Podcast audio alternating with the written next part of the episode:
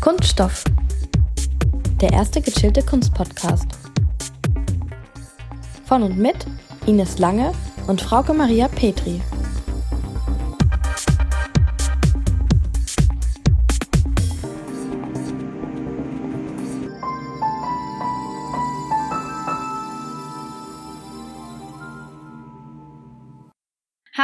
Hallo alle zusammen. Hallo zusammen und herzlich willkommen zu einer neuen Ausgabe von Kunststoff. Heute verlassen wir den Raum der Museen und Ausstellungen und gehen über zum Kunstmarkt und zwar mit unserem neuen Gast Daniel Hug. Herzlich willkommen.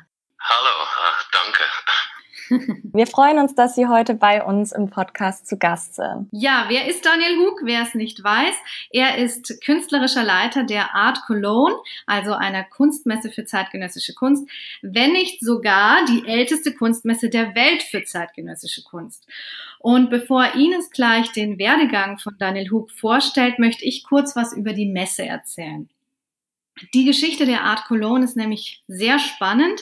Sie wurde 1967 von Heinz Stünke und Rudolf Zwirner zunächst unter dem Namen Kunstmarkt Köln gegründet, wobei die Idee war, dass Galerien eine Präsentationsfläche bekommen, wo sie ihre Künstlerinnen zeitgenössischer Kunst zeigen, vermitteln, aber eben auch Werke verkaufen. Inspiriert wurde das Ganze von der ersten Dokumenta 1955 in Kassel, wobei ist sowieso in der Zeit sehr interessant ist. Wir befinden uns in den 60er Jahren, wo der Postmodernismus auch aufblüht. Das kann man so ein bisschen verstehen als Wiedergutmachung der Nazi-Diffamierung moderner Künstlerinnen und dadurch natürlich, weil einige im Zweiten Weltkrieg auch ins Ausland geflüchtet sind, eröffnet sich hier ein sehr breiter und internationaler Markt.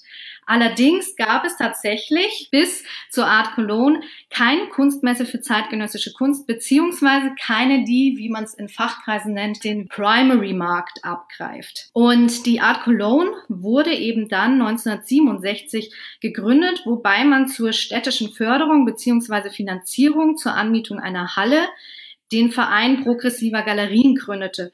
Heute, und daran merkt man auch, dass das ganze Thema bundesweit war, ist das der Bundesverband Deutscher Galerien. Und tatsächlich ist direkt nach der Art Cologne auch der Markt sehr breit geworden. Das heißt, die ersten Gegenmessen kamen sehr schnell und die Konkurrenz auf dem Markt war da. Die erste Messe fand vom 13. September bis 8. Oktober 1967 in einem mittelalterlichen Tanz- und Kaufhaus statt. Daran merkt man, dass das Ganze recht neu war. Es war auch noch relativ unorganisiert und man würde heute sagen auch definitiv überfüllt an Werken, an Angebot. Teilgenommen haben allerdings nur 18 Galerien und auch nur aus Deutschland zunächst. Allerdings, und das ist sehr bemerkenswert, gab es einen Gesamtumsatz von einer Million D-Mark und das ist für diese Zeit sehr beachtlich. 1974 erfolgte dann die Umbenennung in Internationaler Kunstmarkt, was, wie der Name sagt, relativ offensichtlich ist an Gründen. Und 1974 bis 83, das ist sehr interessant, gab es permanent jährlich einen Standortwechsel zwischen Düsseldorf und Köln, bis man sich 1983 dazu entschied, zukünftig nur noch Köln als Veranstaltungsort zu nehmen. Dabei erfolgte auch letztendlich die Umbenennung in Art Cologne und ebenfalls ab 1984 das rot-weiße Logo im Umlauf, wobei anfänglich die Art Cologne vom Charakter einer Fine Art entspricht, das heißt eher konservativ und sehr exklusiv war. Bis 1995 war die Art Cologne weltweit die leitende Messe für zeitgenössische Kunst, abgelöst von der Art Basel, die aber eben auch an mehreren Standorten mittlerweile stattfindet.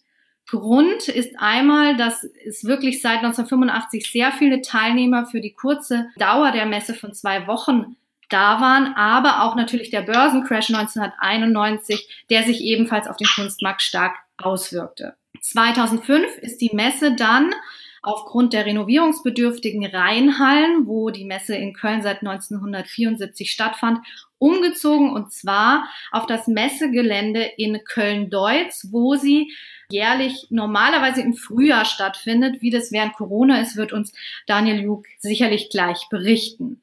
Er übernahm 2008 die Leitung und damit würde ich an Ines mit dem Lebenslauf übergeben. Genau, 2008, das ist mein Stichwort. Daniel Hook studierte von 1988 bis 1992 am der School of the Art Institute of Chicago und zwar bildende Kunst und vor allem eben auch Kunstgeschichte. 1996 stieg er dann in den Kunstmarkt ein, zunächst als Galerist mit der RX Gallery in Chicago und später war er auch noch an anderen Galerien beteiligt, wie zum Beispiel der Daniel Hook Gallery in Los Angeles zwischen 2003 und 2008. Und ab 1999 kam dann auch immer aktiver das Messewesen ins Spiel. Dort war er nämlich im Auswahlkomitee der Art Chicago. Für diese und auch für andere Messen übte er auch dann immer wieder Beratungstätigkeiten aus. Und außerdem noch seit 2003 ist Daniel Hook Aufsichtsratmitglied der Moholy Notch Stiftung und auch des Nachlasses. Seit 2008, und das hat Frauke ja auch gerade schon erwähnt, ist Daniel Hook Art Director der Kunstmesse Art Cologne und er war auch für dessen Ableger in Berlin 2018 und 19 zuständig. 2019 kam dann auch noch die künstlerische Direktion für die Cologne Fine Art and Design dazu und ja, damit sind wir jetzt eigentlich schon im Jahr 2020 angekommen. Hier treffen sich jetzt ähm, die Historie der Messe und die Vita von Daniel Hug. Und noch viel wichtiger, wir sind jetzt auch in diesem Interview endlich angekommen. Herr Hug, was genau ist ein Art Director? Was genau macht ein Art Director einer Kunstmesse? Also ein Art Director einer Kunstmesse ist ein künstlerischer Leiter und ich stelle das Programm zusammen sozusagen, die äh, Gestaltung der Halle, die äh, Aufplanung, wo die Stände gehen, in Absprache mit dem Beirat, führe neue Ideen ein, das CI der Messe, übersehe die Zulassung mit dem Beirat. Die Galerien werden von einem Beirat der besteht aus äh, neun Galerien ausgewählt. Also wir haben den normalen Galeriensektor für etablierte Galerien, klassische moderne Nachkriegskunst und zeitgenössische Kunst. Und dann haben wir zwei Sektoren, den Sektor Neumarkt für junge Galerien. Da ist ein Auswahlgremium von drei Galerien, auch junge Galerien, die dann über ihre Kollegen entscheiden. Und dann haben wir den Sektor Collaborations und das habe ich so drei oder vier Jahre eingeführt. Und das sind Stände, die von zwei Galerien bespielt werden mit einem gemeinsamen Projekt. Und das Auswahlgremium da besteht aus zwei Kuratoren. Also es bringt eine gewisse Neutralität und Chancen, dass jeder ausstellen kann. Das heißt, zwei Galerien teilen sich einen Stand quasi. Genau, das ist ein Sektor Collaborations und hoffentlich führt das zu Kollaborationen zwischen Galerien, die vielleicht den gleichen Künstler vertreten oder vielleicht zwei Künstler, die einen Dialog aufbauen können. Also es ist sehr offen. Ich nenne es meine Wildcard Poker. Aber es kommt sehr gut an und definitiv in diesen Zeiten wird das äh, auch mehr Sinn machen. Es ist kostengünstiger für die Galerien. Als die letzten drei Jahre war es sehr gut angekommen, also unter Aussteller und Besucher. Super. Und jetzt haben wir so allgemein, was Ihre Aufgaben sind. Wie sieht denn dann konkret Ihr Alltag aus? Was machen Sie vor allen Dingen den lieben langen Tag? Also die letzten äh, paar Monate waren ein bisschen Stress. Jetzt geht's besser. Mhm. Äh, normalerweise bin ich sehr viel unterwegs. Ich besuche Galerien in verschiedenen Städten, in Deutschland, auch in Europa. Ein paar Mal gehe ich in die USA, besuche Galerien da. Ich muss natürlich auch andere Messen besuchen. Ich bin vielleicht zwei, drei Tage die Woche im Büro mhm. und muss das dann auch übersehen. Ja, und dann zweimal im Jahr haben wir eine Messe. Also die Art Cologne äh, fand immer im April statt, seit ich glaube 2005 oder 2006. Ab 2020, also dieses Jahr, wird die Art Cologne hoffentlich im November stattfinden, zeitgleich mit der Cologne Fine Art Design. Ja, so sieht mein Tag aus. also eine sehr bunte Mischung. Sie sind viel unterwegs. Jetzt gerade ähm, in letzter Zeit hat sich das vielleicht nochmal anders verhalten. Da werden wir aber später nochmal dazu kommen. Ähm, vielleicht für unsere Hörerinnen und Hörer, die jetzt vielleicht nur mal eine Messe besucht haben, könnten Sie da vielleicht nochmal kurz erklären, was sind denn so die wichtigsten Schritte bei der Planung einer Messe? Also von den ersten Ideen bis zum Abbau. Können Sie da vielleicht nochmal etwas zu dem genauen ja vielleicht auch chronologischen Ablauf sagen? Ja, also die äh, wichtigste Sache sind die Aussteller, dass die eine bestimmte Qualität haben. Also wir haben einen Bewerbungsprozess, Also für die Messe im April war das dann im vorigen September die Deadline für Bewerbungen. Und dann hatten wir eine Zulassungssitzung im Oktober und dann im November eine Widerspruchssitzung, wo wir dann ein paar mehr zulassen in der Zwischenzeit, also zwischen Oktober und November, muss ich dann den Hallenplan aufzeichnen, die Galerien platzieren. Und das ergibt dann, wie viele wir noch zulassen können bei der zweiten Sitzung. Oder Galerien, die auf einer Warteliste sind, ob wir die ablehnen oder doch zulassen. Genau, und dann zeitgleich müssen wir auch das Rahmenprogramm der Messe äh, aufbauen und mit Institutionen in der Region in Kontakt treten, Partner suchen. Genau, der Aufbau der Messe findet dann ein paar Wochen vor der Messe statt. Im Nachhinein wird das jetzt alles anders. Jetzt, dass die Messe auf den November verschoben ist, wir warten jetzt auf die Auflagen. Alles war geplant für die Art Cologne im April. Auch die Hallenaufplanung war fertig, Galerien zugelassen. Und jetzt mussten wir das ganze Rahmenprogramm streichen. Nächste Woche bekomme ich die neuen Auflagen vom Land NRW, also über Köln-Messe, mhm. mit Änderungen, die ich machen muss, also zur gesamten Messe ob die Gänge breiter werden müssen, ob es Einbahnstraßen sein sollten. Ja, alles Mögliche. Und wenn ich diese Infos habe, also wenn das freigegeben wird vom Land NRW, dann kann ich die Planung ändern. Dann muss ich die Galerien alle wieder reinholen. Also nicht alle. Ich glaube, wir haben so 10, 15 Absagen. Also das fängt jetzt alles in den nächsten paar Wochen an. Und äh, ich hoffe dann, dass wir so Ende August, Anfang September eine neue Ausstellerliste an die Presse verschicken. Aber die Messe wird sich verwandeln. Also das ist einfach unvermeidbar in dieser Zeit. Wir dürfen jetzt keine Tickets vor Ort verkaufen. Das heißt, wir müssen alle Tickets online vermitteln. Und die Besucher müssen sich alle registrieren. Und dann haben wir auch begrenzte Plätze, also Tageskarten, sehr wahrscheinlich auch Timing-Slots, also dass man sich online für einen bestimmten Zeitpunkt ein Ticket kauft, dass man dann einen zwei Stunden langen Aufenthalt hat auf der Messe. Und ja, das wird alles ändern. Die Art Cologne wird quasi von Besuchermesse in eine Fachmesse verwandelt. Mhm. Ja, super spannend. Mit 2008 haben Sie ja auch sehr viel verändert. Was war denn das genau?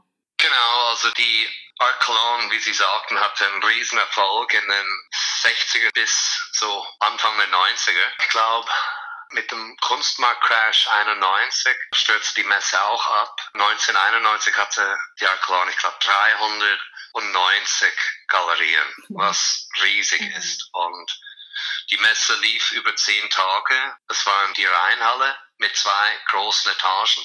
Und dann gab es eine zusätzliche Halle, die Halle 5, wo die junge zeitgenössische Kunst ausgestellt war. Und nach dem Crash war die Messe 91 mit 390 Galerien einfach ein Desaster. Ich glaube 1985 hatte die Art Cologne 165. Also das mhm. zeigt dann der Erfolg, dass die Zahl so hoch gestiegen ist äh, von Ausstellern. Danach verschrumpfte sich die Messe ein bisschen. Ich glaube auf so 270 und als ich kam, fand die Messe in der Halle 5 und 4 statt mit 270 Ausstellern. Das war 2008. Es fehlten viele der wichtigen internationalen Galerien. Es war überwiegend deutsch. Die Qualität war nicht so toll, wie man das ausdrücken kann. Die Messe hatte vier Eingänge. Es gab nie eine Schlange, ja, für den Eröffnungstag oder am Morgen. Und die Schlange ist eigentlich sehr wichtig, dass man in einer Schlange stehen muss. Man sieht andere Sammler. Also die Messe war sehr optimiert mit zu wenig Besuchern und äh, zu viele Galerien. Und äh, das merkte man. Am Eröffnungstag 2008 fand ich die Messe ein bisschen ruhig. Ich habe dann Entscheidung getroffen, wir verkleinern die Messe auf 180 Aussteller und gehen in die Halle 11. Und die Halle 11 war sehr ähnlich wie die alte Rheinhalle, über zwei Ebenen und viereckig. Mhm. Die anderen Hallen waren so länglich. Das hatte ein ganz anderes Gefühl. Und mit dem Eingang Süd, der war 2007 gebaut, der direkt neben der Halle 11 ist, hat es ein schönes Entree und macht einen sehr guten Eindruck. Mhm. Und wir hatten nur einen Zugang. Sorry, nahegelegen am Deutzer Bahnhof, was ja auch logistisch sehr clever ist, ne? Genau, also ich besitze kein Auto und äh, für mich war das wichtig, dass das auch in die Stadt blickt, ja, dass man mhm. auch mit Straßenbahn oder mit EC über den Deutschen Bahnhof schnell in die Messe kommt. Aber das große Entree mit der Einganghalle Süd war wichtig und dass wir dann eine Schlange bilden, also ähnlich wie ein Nightclub in England. Ja, in da muss man, da steht man auch ewig in Schlange und kommt rein und das sind fünf Menschen. Also es ist viel, sehr viel psychologische Sachen, wie man dann eine Messe wieder auffrischt. Genau, und dann habe ich einen neuen Beirat zusammengestellt, die Gänge schmaler gemacht also ich glaube, die Gänge waren ganz großzügig, vier Meter breit. Äh, ich glaube, die waren sogar fünf Meter an, an einigen Stellen. Und dann wenig Besucher ist das einfach tote Hose. Ja, das mhm. sieht schlimm aus. Mhm. Und so habe ich diese Änderung gemacht, die, die Gänge auf drei Meter. fünfzig Und es hat gut funktioniert. Äh, ich habe die Messe auch einen Tag gekürzt. Die Messe war, ich glaube, sechs Tage lang. Und ich habe die Vernissage oder die Preview vom Dienstag auf den Mittwoch geschoben, dass Donnerstag, Freitag, Samstag, Sonntag dann voll waren. Und äh, jetzt ist das ganz anders, ja. Jetzt, jetzt wollen wir eigentlich wieder zurück auf diese, diese breite Gänge, wenig Menschen. ja. Und äh, ja, also das, mhm. Schon lustig. Gut, aber ähm. soweit ich mich erinnere, haben Sie ja auch noch zum Beispiel Skulpturen vor dem Haupteingang aufgestellt, was ja auch so ein Eyecatcher ist. Und ja auch so ein bisschen diese schwarzen Wände mit Deckenbeleuchtung installiert, was so ein bisschen Eleganz und Exklusivität ja auch ausstrahlt. Genau, also die Schwärzung der Halle war ein Vorschlag, den ich schon 2008 vorgeschlagen hatte zur Messeleitung.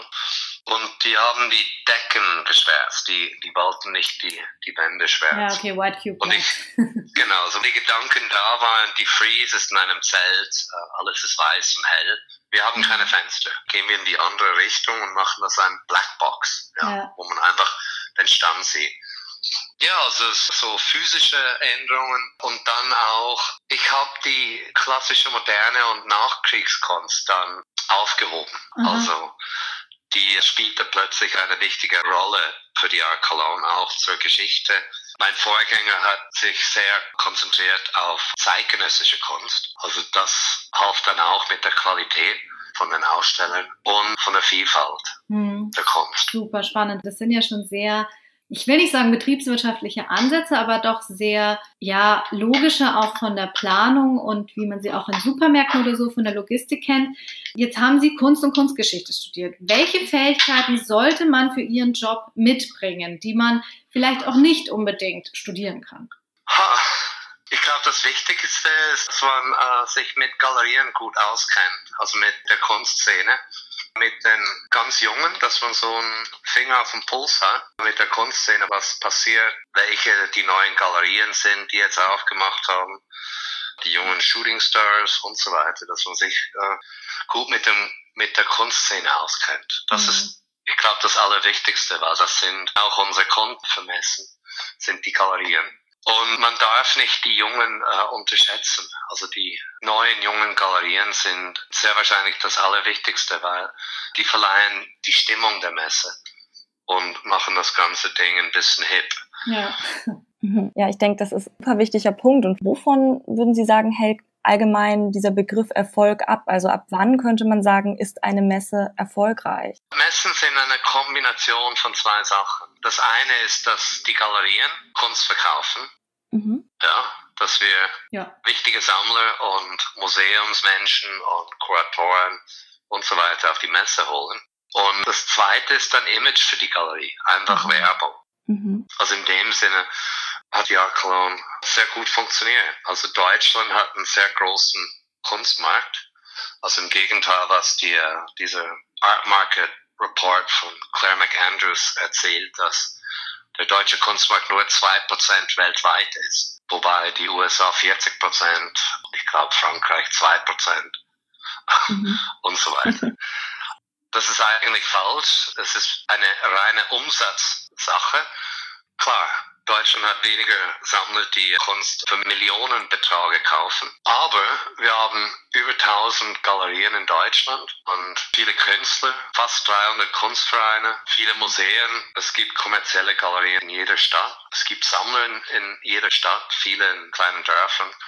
Und ich schätze, dass die Zahl der Kunstwerke fast am höchsten ist, ja, was verkauft wird. Nur die Preise sind nicht so hoch. Ja. Okay. Die deutschen Sammler sind sehr vernünftig und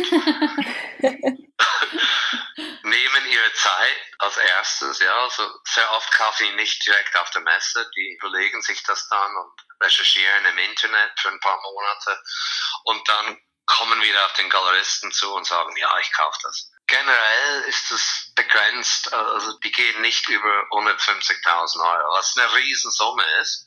Aber wenn man das mit dem internationalen oder mit dem globalen Kunstmarkt vergleicht, das sind amerikanische Sammler, chinesische Sammler, die vier, fünf Millionen für zeitgenössische Kunst ausgeben. Und das macht eben ein, ein falsches Bild, ich glaube. Ja, also die Kunstwelt ist nicht hier für die ein Prozent der Menschheit. Es ist für uns alle, ja. Hm, hm, ja. Also würden Sie sagen, eine erfolgreiche Kunstmesse misst sich nicht nur an den Käufern, sondern genauso an dem Angebot, das es dort gibt? Genau, und Werbung. Und wie ist das jetzt? Sie haben schon gesagt, die Galerien sind Ihre Kunden.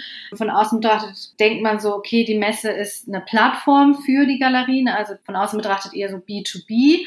Für Sie aber ja auch B2C. Und dann haben wir aber auch wieder die Käuferinnen und Besucherinnen, die ja auch die Tickets zahlen. Also hier irgendwie wieder von außen betrachtet B2C. Wie funktionieren hier die Geldflüsse und weil es geht ja ums Erwirtschaften, wie mhm. steht auch das Verhältnis Gewinnbeteiligung einer Messe in dem Zusammenhang? Genau, also die äh, Einnahmen von Besuchertickets liegen nicht so hoch bei uns. Also die Art Cologne ist eine kleine Messe im Vergleich mit anderen Industriemessen, die auf der Kölnmesse stattfinden. Ich meine, die Spoga und die Anuga Messen, Gamescom besetzen mhm. alle elf Hallen. Wahnsinn. Mhm. Und ich glaube, fünf von den elf Hallen haben zwei Stockwerke.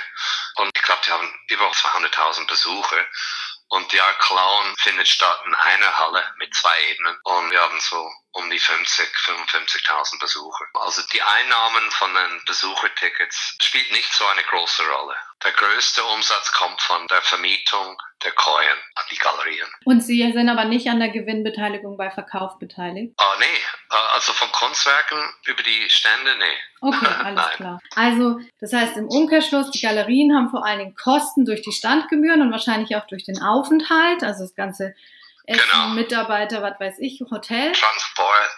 Genau, haben aber wieder Einnahmen durch den Verkauf. Das heißt aber, eine Galerie muss wohl überlegt in der Jahresplanung gucken, wo es Sinn macht, an wie vielen Messen man teilnimmt und dadurch ist natürlich wieder die Konkurrenz auf dem Markt gegeben. Genau, die Standmietkosten bestehen aus Quadratmeterpreis. Aha, mh. ja, die müssen eine bestimmte Summe zahlen, für wie viele Quadratmeter die Fläche haben wollen und dann auch die Standbau. Äh, sagen wir mal, für den, den kleinsten Stand im Sektor Neumarkt, für die jungen Galerien, die bezahlen ungefähr 30 Prozent weniger als die etablierten Galerien mhm. pro Quadratmeterpreis. Und die Wände sind inklusiv, ja. Okay, verstehe. Und wenn die jetzt einen Schrank bauen wollen mit Tür, das kostet dann extra. Es gibt eine Grundbeleuchtung, aber wenn man jetzt extra Strahler einbauen will, dann muss man auch dafür bezahlen und so weiter. Mhm. Im Vergleich mit anderen Messen haben wir einen sehr niedrigen Quadratmeterpreis insgesamt. Das mhm. war mir auch sehr wichtig. Und das kenne ich auch als Galerie, als Ex-Galerist. Mhm bei den Preisen, die ein paar von den großen Messen äh, verlangen, geht man sehr schnell insolvent, wenn man nichts verkauft. Mhm. Wir sprechen ja die ganze Zeit über Kauf, Verkauf, Gewinne. Kosten, daran merkt man, wir sind wirklich im Marktsektor angekommen. Der Kunstmarkt wirkt aber von vielen auch als sehr undurchschaubaren, diffusen Markt wahrgenommen. Wie würden Sie den Kunstmarkt definieren? ja, es, es war immer ein bisschen diffus neblig, sagen wir mal. Das, äh, das ist so eine komplizierte Sache. Es ist diffus für einen guten Grund. Ja. Da kommt ja auch das Zusammenspiel der kompletten Kulturbranche hinzu, weil wenn jetzt ein Künstler auch gerade gehypt wird in Ausstellungen, dann ist er einfach auch präsenter wieder, was ja auch eine Wert Genau, genau, das kann auch die Preise ändern. Auch eine Sache, ich meine, es gibt natürlich erfolgreiche, wichtige Künstler aus der Region, die dann in den USA komplett unbekannt sind oder umgekehrt. Es gibt so viele Beispiele, aber auch gute Gründe, wieso der Markt dann ein bisschen neblig ist. Und eigentlich, wenn man alles gut recherchiert, ist er nicht so neblig. Ja, ich finde das Schöne an dem Wort diffus ist auch, dass es irgendwie ja trotzdem auch irgendwie was sehr Interessantes ist. Also das macht ja, denke ich, den Kunstmarkt speziell so interessant, dass es da immer neue Zeitgeister gibt und wie Sie auch gerade nochmal meinten, speziell auch nochmal regional sehr extreme Unterschiede, sei es mit Amerika, Europa. Sie selbst sind ja in Amerika als Galerist gestartet und sind dann aber zum europäischen Markt, wenn man so will, gegangen. Wie war das für Sie oder wie kam diese Entscheidung, dass Sie nach Köln oder speziell nach Europa gehen? Also ich, ich war in Zürich geboren und als ich zehn Jahre alt war, musste ich mit meiner Mutter und Bruder dann in die USA auswandern. Meine Mutter ist Amerikanerin, aber in Berlin geboren. Und so bin ich in den USA aufgewachsen. Und ich bin sehr oft in die Schweiz gereist um meinen Vater zu besuchen. Mein Vater blieb in der Schweiz. Mhm. Also ich hatte immer eine Verbindung nach Europa. Und als ich die Galerie aufmachte, ich war eigentlich äh, nicht inspiriert von den amerikanischen Galerien, sondern Galerien in Zürich. Und Mitte 90er Jahren bin ich oft in, in Zürich gewesen, auch Wien. Und so war es selbstverständlich, dass ich nicht nur amerikanische Künstler vertreten habe, sondern auch ein paar Österreicher, Schweizer, und so weiter. Mhm. Also ich wollte immer ein internationales Programm machen. Das hat sich dann in Los Angeles geändert. Also im Vergleich mit Chicago, so um das Jahr 2000, hatte Los Angeles eins der spannendsten Kunstszenen. Und ich wollte unbedingt mit mehr Künstlern aus Los Angeles arbeiten, also regional auch. Auch, dass man weniger Transportkosten hat. Aber dann habe ich trotzdem mit ein paar deutsche Künstlern gearbeitet also es war nicht so ein riesiger Schritt für mich. Und die Kunstszene, ich würde sagen, die globale Kunstszene dann war auch nicht so groß. Also es, die Kunstwelt ist eigentlich sehr klein. Also die, der mhm. kommerzielle Kunstmarkt, vielleicht sind da insgesamt weltweit 40.000 Personen involviert, mhm. ja, als Kunsthändler, als Sammler, als Museumsleute und so weiter. Also es ist ein relativ kleiner Markt. Mhm. Spannend. Und sehr international, sehr global. Ja, und irgendwie orientieren sich ja auch die ganzen, ich glaube, Brick Countries hat es mal wer genannt, so der chinesische oder südostasiatische Markt auch an den gleichen Konzepten. Also es bleibt ja irgendwie doch einheitlich. Ja, genau. Also ich würde sagen, es ist ein sehr eurozentrisches Modell. Mhm. Ja. Und was auf dem Kunstmarkt passiert, wiederholt sich ständig. Mhm. Die Lage vom Kunstmarkt. Es gibt einen Crash, ein paar Galerien machen zu und es geht weiter. okay. Es gibt einen Crash, Galerien machen zu, Künstler verschwinden und so weiter. Vor kurzem war es die BRICS, Brasilien, Russland, China. Mhm. Aber in den 80ern war es Japan. Mhm. Japan hatte so eine riesen Marktstärke mit einige Sammler, die den Markt für Impressionismus hochgetrieben haben, wo die arbeiten, also Bilder von Monet und Pissarro und so weiter für 150 Millionen äh, Dollar.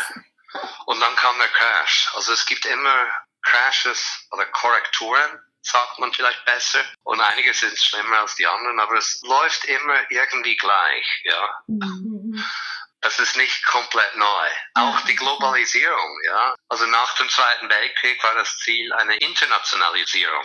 Aber heute nennen wir das Globalisierung. Mhm, ja. Mhm. Ähm, Nochmal zur Regionalisierung, weil ich habe nämlich eigentlich gedacht, mein Stichwort kommt schon mit Berlin. Denn wenn auch die Art Berlin in diesem Jahr ja nicht stattfindet, ist sie Ableger der Art Cologne und findet, wie gesagt, in Berlin statt. Auch andere Unternehmen, Galerien wie Konrad Fischer und Julia Stosche Collection, die eben im Rheinland angesiedelt sind, in NRW, haben zweite Filialen in Berlin. Was ist der Grund für das Expandieren in die deutsche Hauptstadt? Wie unterscheidet sich dieser Kunstmarkt von jenem im Rheinland? Also die, äh, Berlin ist einfach eine tolle Stadt. ja, das stimme ich zu. Und äh, nach der Vereinigung gab es viele Gründe. Also ich meine, vor dem Zweiten Weltkrieg hatte Berlin Paris ersetzt als wichtigste Stadt global, also international.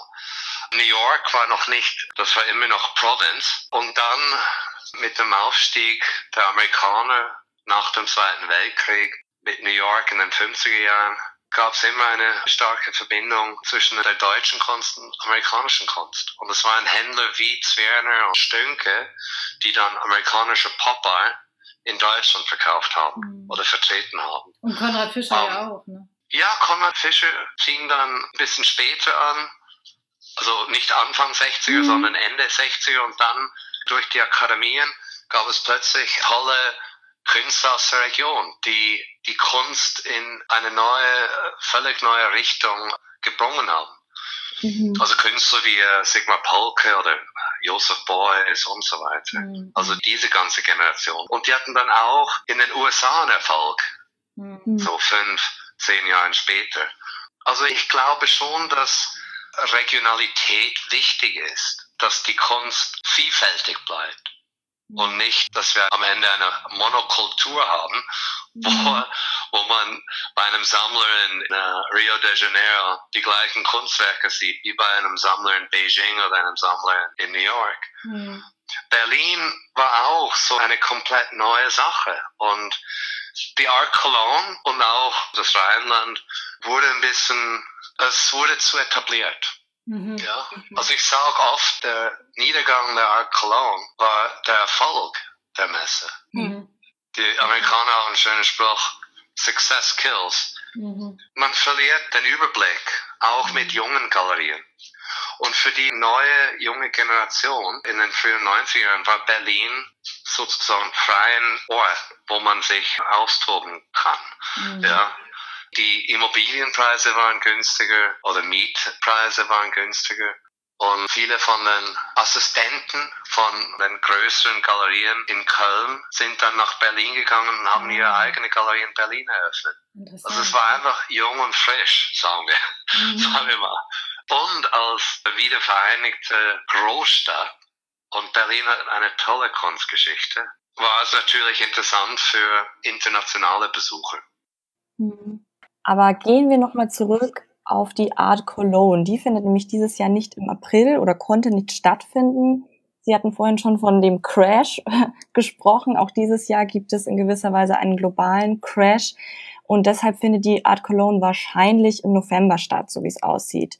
Wird dieses so bleiben oder ist der Novembertermin jetzt eine Ausnahme?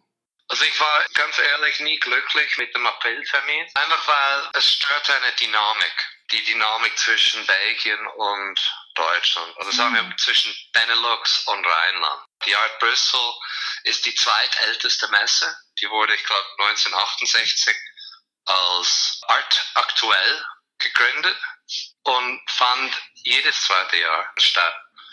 Und es gab einen enger Austausch zwischen den Benelux-Ländern und das Rheinland.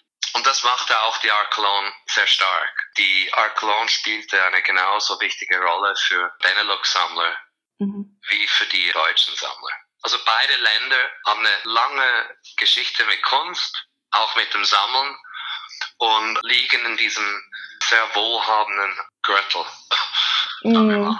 So, diese Überschneidung im April immer mit Art Bristol war nie ein wirkliches Problem, aber es war einfach störsam so, mhm. für mich. Ich glaube, die Chance macht Sinn jetzt. Ich habe den November ausgewählt als alternativen Termin für die Art Cologne, weil die Cologne Fine Art im November stattfindet. Und zu dem Zeitpunkt finden wenige Messen bei der Cologne-Messe statt. Klar, ich könnte die Messe auch an einem anderen Termin machen, aber die Wahrscheinlichkeit, dass die Halle 11 frei ist, ist sehr unwahrscheinlich. Wir haben das ein bisschen recherchiert und es gibt einfach keinen Slot. Das war 2019 alles gebucht mit Messen, mit Gastveranstaltungen und so weiter. Mhm. Und dieser November-Termin ist der historische Termin der Cologne. Also das war mein persönlicher Input zu dem Thema. Aber das große Problem ist, ich kann die Messe dann sechs Monate danach nicht wieder machen. Ja. Mhm. Ich kann das nicht von den Galerien verlangen, dass die im November aufstellen und dann sechs Monate später im April wieder auf die Arkelon kommen. Eineinhalb Jahre ausfallen lassen ist auch nicht eine gute Idee. Mhm. So, schauen wir mal, wie November geht. Ich bin sehr optimistisch, dass November funktionieren wird. Mhm.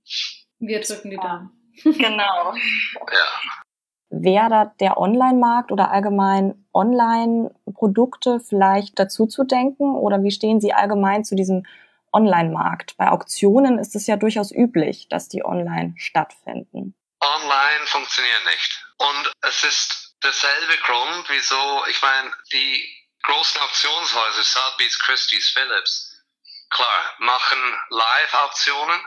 Die Online-Auktionen sind ich würde die Sales nennen. Ja, die sind mhm. nicht, das sind keine traditionelle Aktionen.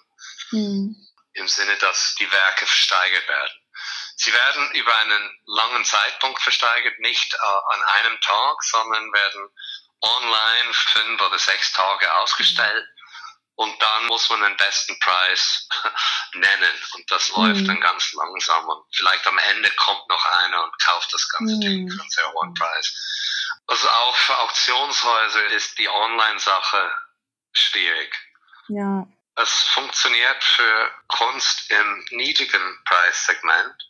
Mhm. Es gibt ab und zu Ausnahmen, aber für Kunstmessen, der Grund einer Kunstmesse ist, dass man sich mit Kollegen austauscht, dass man Werbung macht, dass man die Kunst persönlich ertrachten kann, also mhm. direkt, mhm. nicht über ein Foto. Und das bleibt, solange die Kunst sich nicht weiterentwickelt. Ich meine, vom Objekt, ja, also mit Filmkunst, Digital Media ist das mhm. vielleicht eine andere Sache. Aber experimentelle Kunst ist sehr schwierig zu verkaufen, sowieso. Mhm. Es gibt sicher einen Weg, ja, es gibt einen Weg für alles, wie man eine Messe vielleicht online machen kann. Vielleicht mhm. kann man das ergänzen online. Ja, mhm. eine physische Messe und dann online ergänzen. So sehe ich eine Möglichkeit. Dafür ist die Kunstwelt in dem Sinne ein bisschen altmodisch. Ja, und exklusiv. Ich glaube, man will einfach dieses ganze Ambiente. Genau.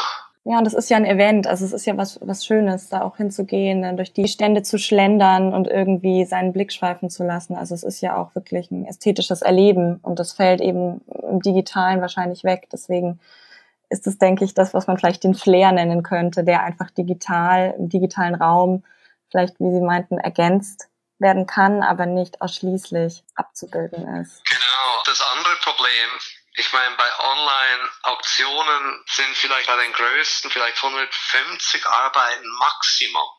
Mhm.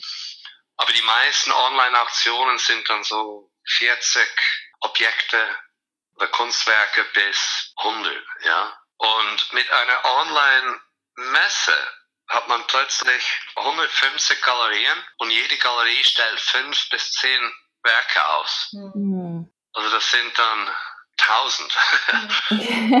ja. Und das schafft niemand. Das ist einfach physisch nicht machbar.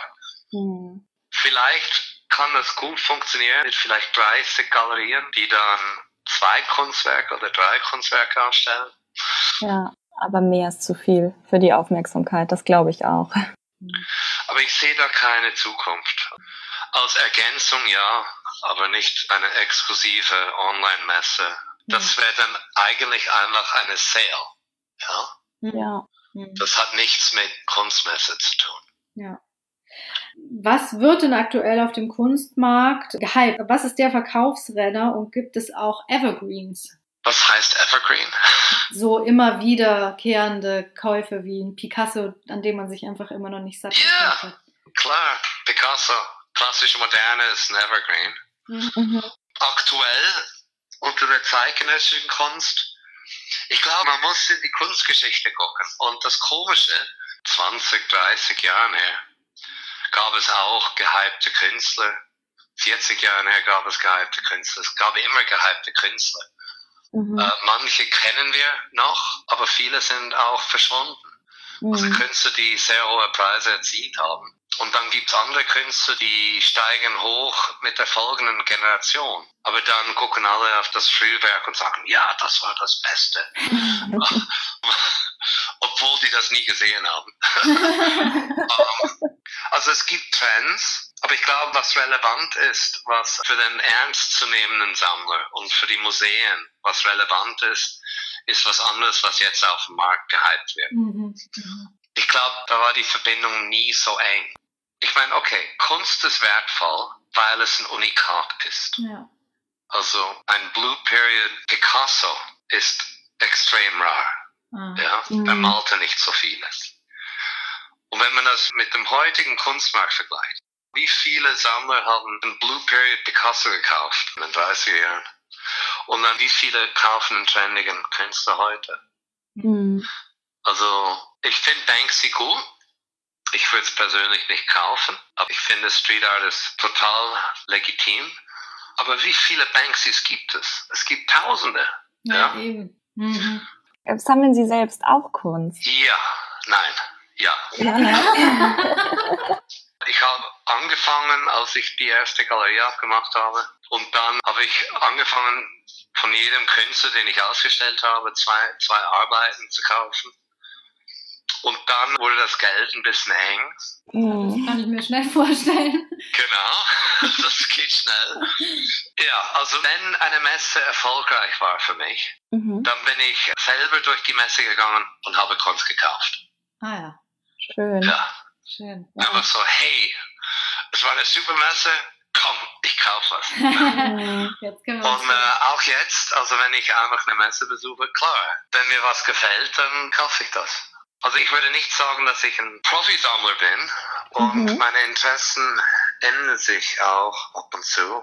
Mhm. Also für eine Zeitweile habe ich Bauhausmöbel gesammelt. Mhm. mhm. Oh, wow. Also ich glaube, ich bin fast ein Messi. Ist das der Ausdruck? Also Schön. Die Wohnung ist minimalistisch, aber ich habe ein großes Lager voll mit Kunst und Sachen, die ich gesammelt habe. Mhm. Also entweder ist man Sammler oder man sammelt nichts. Ja. ja, ja. Das stimmt. Sehr schön. Ja. Aber Als Händler habe ich auch die Sachen, die dann erfolgreich wurden, verkauft, dass ich wiederum mehr Geld hatte, um mhm. Sachen zu sammeln. Mhm. Ja, also so ist man. ja, aber das finde ich einen sehr schönen Ansatz, gerade auch wie Sie angefangen haben und meinten, dass Sie von allen, die Sie ausgestellt haben, dann auch Bilder gekauft haben. Das hat für mich etwas ja auch sehr Positives, genauso wie Sie auch meinten, dass Stände sich geteilt werden oder eben keine Konkurrenz allzu sehr geblickt wird, sondern eher so ein sehr positiver Begriff auch des Sammelns, weil ich denke, für Außenstehende hängt dem Sammeln oft irgendwie etwas an, von wegen, ja, man weiß nicht, wohin mit seinem Geld, aber das zeigt ja doch auch sehr gut, manchmal kann es einem packen und es kann einem etwas so berühren, dass man dann eben sagt, ja, das, das möchte ich jetzt. Und das finde ich ein sehr schön, schönes, positives Bild eines Sammlers. Und irgendwie sind wir das ja alle, ob wir jetzt Briefmarken, Steine oder Gemälde sammeln. Genau. Ich kenne viele Künstler, die auch Kunst sammeln. Mhm. Und ich kenne viele Galeristen, die auch Kunst machen, mhm. die Künstler sind. Und ich kenne auch Galeristen, die ehemalige Sammler waren. Ich kenne Kunstberater, die jetzt Galerien haben. Ich kenne ein paar Kuratoren, die jetzt Galerien leiten. Also, wie sagt man, die Labels, die uh, Identität vermischt sich sehr oft. Mhm. Ja.